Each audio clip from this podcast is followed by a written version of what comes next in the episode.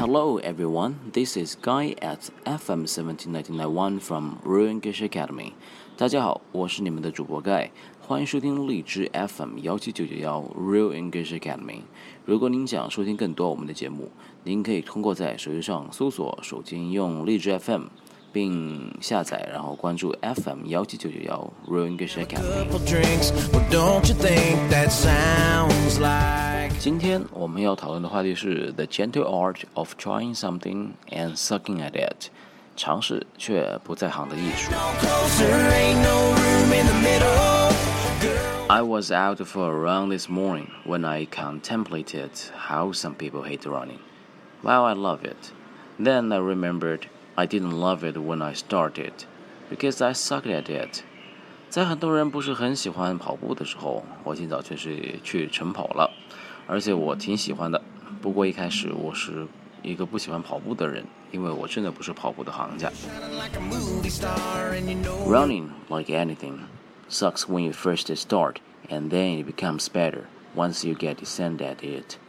跑步跟其他事一样，一开始做的时候呢，你确实是不在行的。然后一切会变得好一点，因为你慢慢开始熟悉和掌握你在做的事儿。The question then becomes, how do you get over sucking at something you are trying to learn, so you can get better, you can get good at it? 问题在于你如何在尝试的时候去克服你的障碍，然后变得更在行呢？The answer is to become curious about the suck. Embrace the suck is a term often used in the military, and there is some truth to it.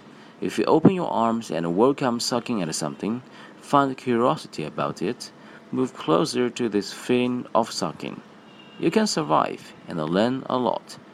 那么答案就是关于这个障碍，你要变得更好奇。在部队有个俗语叫 “embrace the suck”，直面困难。确实也是如此。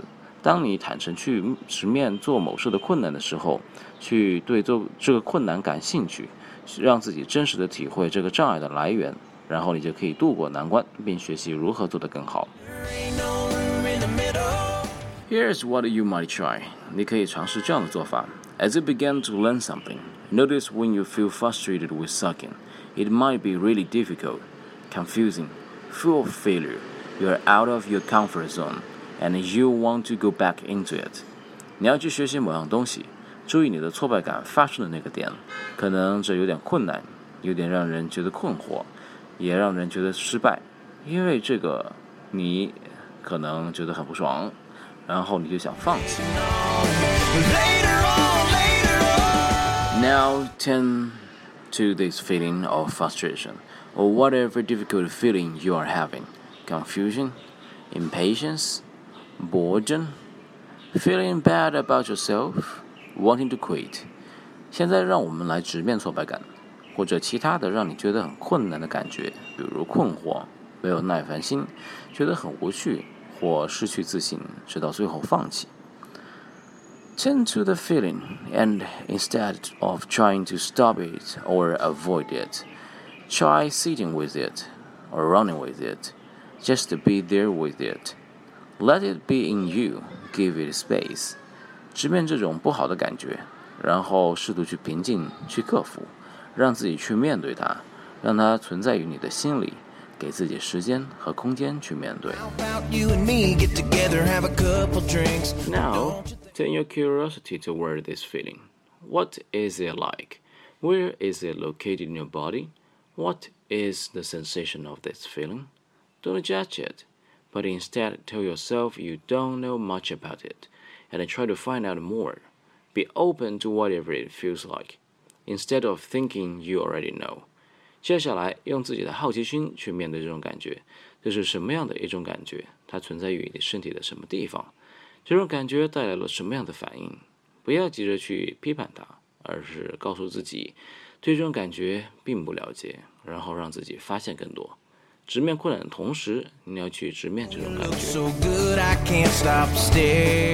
Just watch this feeling over and over, and try to become intimate with it。让自己思考和自己的感触对话，一遍又一遍，并且你会和自己的挫败感越来越熟悉。There is a lot to learn in this process, and you suck at it too. That's okay.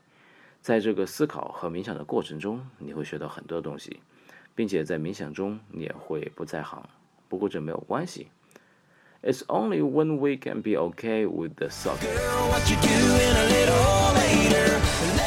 And then, this is a secret. You realize that being good at this thing is just another comfort zone. You want to push out of that when you get there and find a new way to suck but you can worry about that later。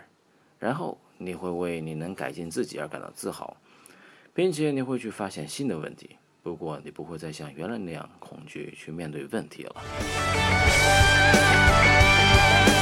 That's all for today. Thank you for listening. This is Guy at FM 17991 of Real English Academy.